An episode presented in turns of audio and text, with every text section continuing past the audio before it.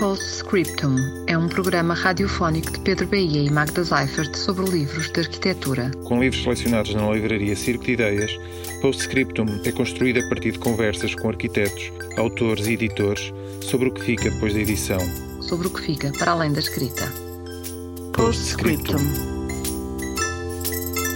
Bem-vindos a este primeiro episódio do Postscriptum, uh, em que estou uh, ao lado do Pedro Bahia para conversar com a Mariana Pestana, que é a editora deste livro sobre o qual nos vamos debruçar hoje, uh, Fiction Practice.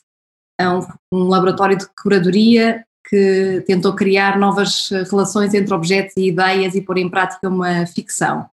a Mariana, no seu texto de abertura do, do, livro, diz que o livro segue a arquitetura da casa e então, Mariana, pedia-te para nos fazeres este percurso pela casa e sobre o que é que é este, este livro, Fiction Practice. Olá, Magda e Pedro, e obrigada pelo convite. Um, sim, eh, este livro surgiu no contexto de um programa para um, a Bienal de Design do Porto um, e era um programa de workshops e hum, aconteceu uh, numa casa histórica e eu achei que seria interessante fazer uh, quatro workshops que, no fundo, exploravam quatro metodologias de, um, uh, eh, de ficção um, e fazê-las ao mesmo tempo. Então, elas aconteceram cada uma num, numa sala, no mesmo piso do edifício. Um, mas aquelas salas eram todas comunicantes entre si e nós mantivemos as portas sempre fechadas durante o, os dias do workshop, que foram cerca de quatro dias, e depois no final abrimos essas portas quase como assim uma, um, um ato simbólico, por um lado, mas também porque era de facto um momento de, de partilha. Um, e então as diferentes metodologias abriram-se umas às outras um, e, e, depois gerou-se uma conversa sobre aquilo que tinha ali acontecido. E o livro, de facto, segue um, essa estrutura. Uh, tem uma espécie de um hall de entrada em que Há dois textos convidados, que, para além da minha introdução, claro, mas depois dois textos convidados que, no fundo, um, acabam por situar aquilo que, que, estava ali a acontecer. É um texto um, interno, uh, que é do José Bartolo, e um texto externo da Alexandra Midal. Depois, uh, o, o, livro, a partir daí, é dividido em quatro partes, um, uma por cada sala. Eu acho que um, desde que eu li uh, uh, um livro do, do Jorge Perret que é o Vida, uh, é Life, a User's Manual, não é? Não, não sei exatamente como é, que, como é que é traduzido, mas esse livro acho que assim uma influência muito grande para mim. E é um livro que se passa, que segue, no fundo, a vida de diferentes pessoas num bloco de apartamentos. E, e, acho que foi assim das talvez das imagens mais fortes uh, para mim de, de, relação entre narrativa e espaço. E, e, gosto muito desse livro e acho que no fundo estou sempre a copiar um bocadinho esse livro já, já em vários projetos, este é mais um. É, então se calhar podíamos falar sobre o que é que são essas eh, o que é que foram essas quatro uh, salas e que são estes também quatro capítulos do, do livro em que uhum um, em que trabalharam o pensamento em design e como é que ele pode ser posto em prática, pode ser posto em prática uma ficção através dele. Sim. Um, ok, então podemos começar. Eu vou abrir o livro ao mesmo tempo. Um, a primeira sala é o arquivo de objetos impossíveis e é uma entrevista que eu faço à Fiona Raby e ao Anthony Dunn que são duas pessoas muito importantes no mundo do design, uh, não, não só porque criaram o termo critical design, não é? design crítico, um, uh, e com esse termo acabaram por desenvolver uma, uma espécie de, uma, uh, de um movimento de design, ou uma forma de fazer design que era um, de criar objetos conceptuais, uma espécie de uma aproximação do design à arte conceptual objetos uh, que eles dizem que são próprios de filmes imaginários, portanto, objetos que, são, que servem para o espectador imaginar possibilidades, uh, que por razões tecnológicas ou outras ainda não, não, não estão presentes no nosso cotidiano. Uh, e eles também têm um papel pedagógico muito importante no campo de design porque lideraram o mestrado em Design Interactions no, no, Royal College of Arts durante muitos anos e, portanto, formaram muitas pessoas, sei lá, desde a Daisy Ginsberg à um, Nelly Benayoun e muitos outros, um, foram alunos deles e, portanto, eles desenvolveram uma prática uh, de design um, sempre em diálogo com ou, ou uh, com, usando metodologias que vêm do campo da ficção. e aqui nesta uh, entrevista eles falam de, do projeto que eles estão uh, a desenvolver e que trabalharam também no contexto do workshop, que tem a ver com um, esta ideia de objetos impossíveis. Um, os objetos impossíveis uh, são objetos que não fazem parte da nossa realidade cotidiana por qualquer razão. Pode ser porque, um, uh, uh, em termos físicos, não são possíveis, pode ser porque, em termos políticos, não são aceitáveis, por várias razões. Então, nós temos vindo a fazer um trabalho de interdisciplinar com, com pessoas de várias áreas para identificar que objetos são esses e depois, em contexto de workshops como este que aconteceu aqui, dar-lhes forma também. Um, e portanto há uma série de globos, eles usaram a imagem do globo como um ponto de partida, o globo terrestre, não é? Que nós usamos para estudar a, a geografia e a posição dos diferentes países, mares, etc. no mundo. Mas partiram desse globo para imaginar outras, um, outros globos, ou seja, de outros mundos, outras possibilidades. Um, e acho que esse é o primeiro. Não sei se depois querem voltar. esse é o primeiro. Uh, primeira sala. A segunda sala uh, uh, tinha um projeto, ou acolheu um projeto da Danny Admins e da Gillian Russell um, e seguiu um, um, método muito diferente, ou seja, elas começaram por escrever uma carta a todas as pessoas que se inscreveram no workshop um, que era, no fundo, uma carta de aceitação uh, em que as pessoas que tinham que assinar não é? e dizer que, uh, e era, no fundo, um convite para fazerem parte daquilo que era uma espécie de um comitê de aquisição de peças de uma instituição imaginária.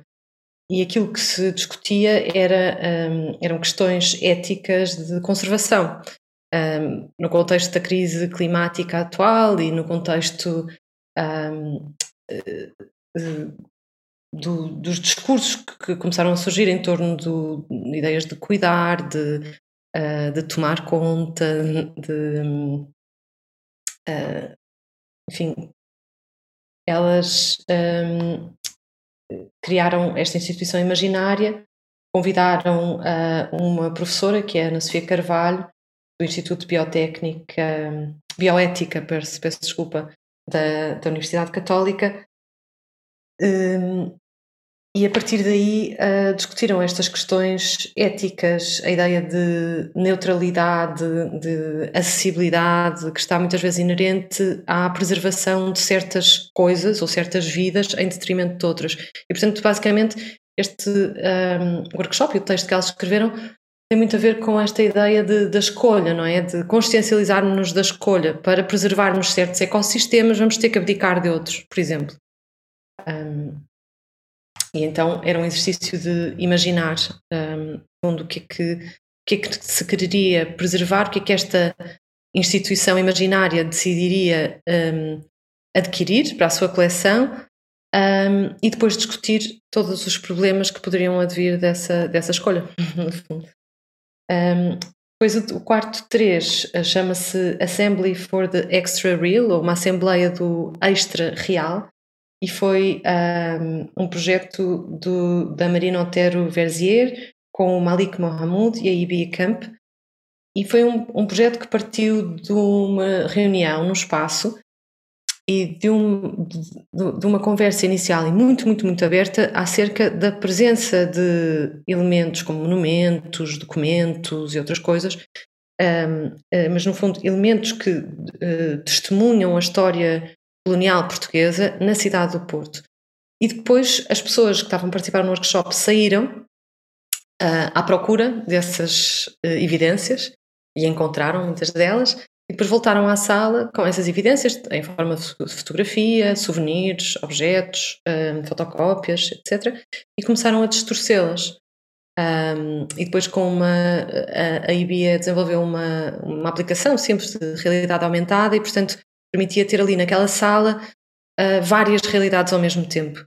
E a contribuição deles para o livro foi um, uh, um glossário, com uma série de termos, alguns que já existem e outros que não, que não existem bem, que eles inventa, inventam ou uh, editam, mudam, transformam. mas é uma espécie de um glossário a, a multi, escrito a partir de várias perspectivas, não é? Foi escrito em grupo e, no fundo, um, até há momentos em que se calhar até se contradiz um pouco, mas é muito, é muito interessante. Um, e tem entradas como um, o Infanto Henrique ou a apropriação cultural, realidade aumentada, desconforto, por aí fora. Depois, finalmente, o, o quarto, a quarta sala um, é sobre uh, o design como forma de aprendizagem e a ideia de reeditar. E foi um, o workshop foi levado a cabo pelo Ian Bolan e pela Vera Sacchetti. Um, e ali dentro uh, o que aconteceu foi um exercício coletivo de edição de texto, uh, no sentido de imaginar pedagogias alternativas. E, aquilo, e no fundo eles desenvolveram este projeto a partir da quarta Bienal de Istambul, uh, que eles tinham sido os curadores, uh, e usaram algum, alguns dos, dos, resultados a que tinham chegado na Bienal para, como ponto de partida para depois uh, escrever várias propostas e depois cada pessoa que participou também, no fundo, desenvolveu a sua própria proposta. E depois na sala elas estavam dispostas numa forma de posters e aqui na exposição também temos essa documentação visual daquilo que foi produzido.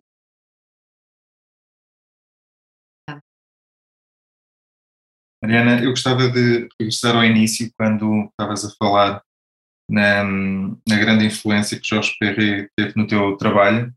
Uhum. Uh, e estava um, a lembrar-me no, no, trabalho que desenvolveste na, na, edição de 2013 da Trienal de Arquitetura de Lisboa, com a Beatriz Calilé, e, e o trabalho que, intitulado A Realidade e Outras Ficções, em que também foi um trabalho feito também numa casa, num palacete, acho que era o palacete do Marquês de Pombal, ou Palácio Marquês de Pombal, um, e aí também exploraste uh, uma narrativa e uma ficção um, ao longo de várias salas, uh, e aí a ideia da narrativa ser também importante para, para, o, teu, para o teu discurso. Uh, e é engraçado agora um, pegarmos no, no, livro e nos primeiros textos, em que falas na, na exploração da ficção como instrumento para a mudança social. E falas aqui na ficção como um, contendo um potencial radical. Um, e isto, um, já tivemos também a oportunidade de falar sobre, sobre este, hum, este lado da ficção noutros, noutros formatos. Uh, e, e, tu na, na, altura disseste que, que isto foi ganhando uh, cada vez mais consistência, uh, ou melhor, cada vez mais consciência, como é que isto tudo se foi conformando na tua, na tua cabeça ou no teu pensamento uh, e como foi ficando claro também as referências que tiveste e, e, e como as utilizaste de modo operativo. Um, e, e, para além da edição 2013 da Trienal, queria também um, pôr em cima da mesa o teu trabalho também nos Decorators. Também penso que a, a ideia de ficção também é muito trabalhada no coletivo um, que, que, tens. E, e, pronto, era um pouco para também falar sobre essa, essa ligação cada vez mais consciente da, da ficção como, como operativo no teu, no teu trabalho. Sim.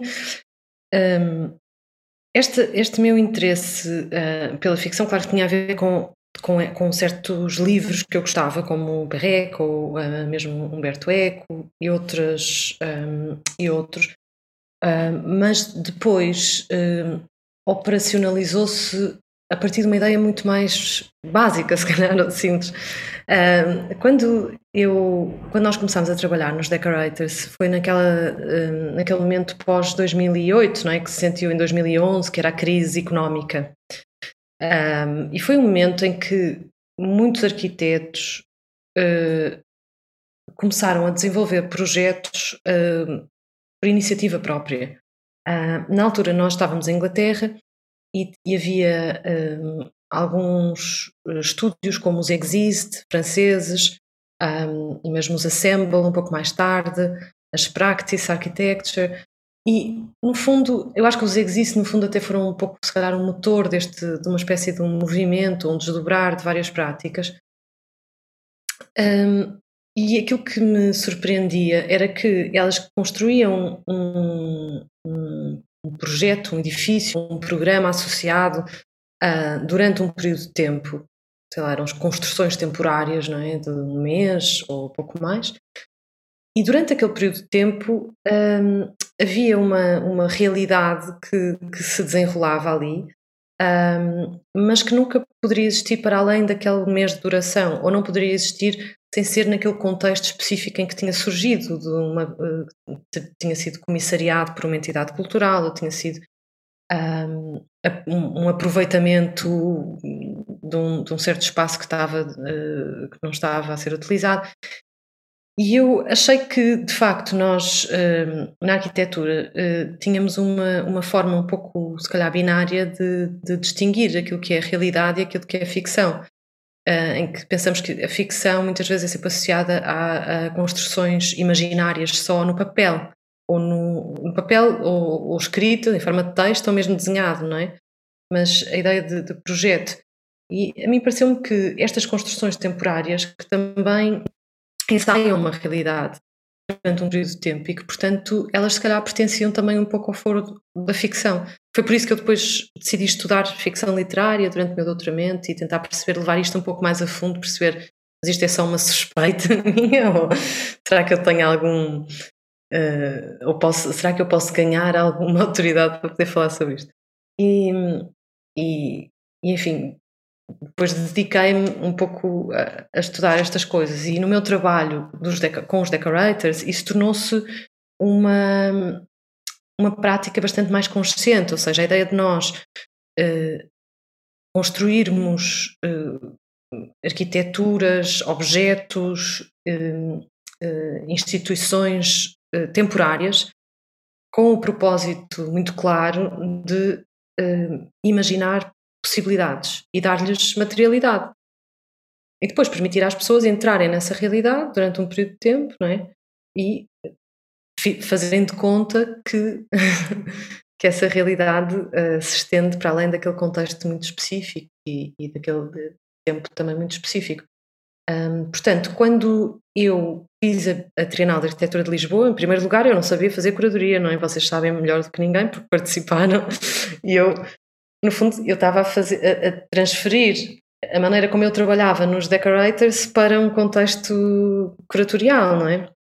Uh, e aquilo que eu achei que era uma oportunidade interessante era uh, uh, usar o, o, contexto de uma instituição cultural com algum nome e alguma gravitas para discutir assuntos que normalmente não eram discutidos, se calhar, nesse, no contexto da arquitetura calhar. Uh, enfim, nós não temos muito tempo, mas, mas era um pouco isso. No fundo, cada uma daquelas salas, e, e aí de facto segui. Uh, um, no fundo, eu, eu, escolhi um palácio para ser o lugar da exposição. Um, estudei o palácio, a história desse palácio, uma abordagem super arquitetónica, na verdade, não é? De, que é, no fundo, encontrei documentos, plantas, relatos, uh, daquele palácio, da vida em Lisboa naquela época, para perceber como é que ele teria sido utilizado. Ele tinha sido o palácio da família Carvalho, a família do, do, do Marquês de Pombal, mas depois teve imenso uso ao longo da história. Um, foi sede de, dos anarcossindicalistas e muitos, outro, muitos outros usos que teve. E, portanto, no fundo, eu uh, decidi dar a cada projeto uma sala mas também um contexto histórico do que é que tinha acontecido naquela sala que fosse importante ou uh, inspirador ou, ou, desafiante de alguma maneira. Na verdade, estás a dizer que utilizas estas narrativas como uma forma de construir a comunicação e a reflexão, não é? Então, é, eu acho que também são um pouco uma, uma, forma de começar o projeto, não é? Essa investigação acaba por servir de base um, uh, é isso, serve, serve como investigação, eu penso, numa fase inicial um, e depois uh, leva um, a, a, outros caminhos. Uh, mas eu acredito muito que o, estes, trabalhar num contexto cultural que possa servir um, para experimentar e ensaiar possibilidades que, uh, por razões logísticas, tecnológicas, políticas, legais, etc., não, não são a prática comum. E é isso que é nesse sentido, e também para responder a, ao Pedro, esqueci-me dessa parte, acho que é, é, é, aí que eu vejo a, a capacidade de, de, transformação social da, da, ficção, porque eu acho que quando nós. Um, isso é muito óbvio quando lemos um livro, não é? Quando lemos Saramago, uh, imaginamos um, uma realidade diferente daquela em que vivemos, mas também quando regressamos à, à, ao nosso cotidiano, vemos o nosso cotidiano com olhos críticos. Não, não podemos mais.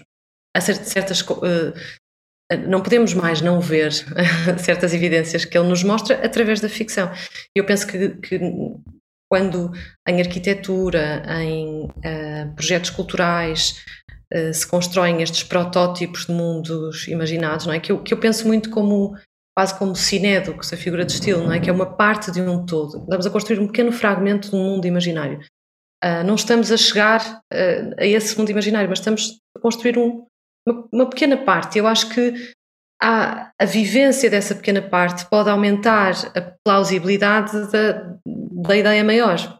Há um, um escritor que fala, que é o Eric Olin Wright, que diz que fala assim de projetos como o orçamento participativo, quando começou em Porto Alegre, ou a Wikipédia, por exemplo, como uma espécie de estações de serviço de destinos utópicos, não é? Quer dizer, são, são realidades concretas que se construíram, mas quem as fez tinha uh, uh, objetivos, uh, ideias e de, de, sociedade maiores do que, do que do projeto em si, não é? Mas eles acabam por servir um, como um passo numa certa direção.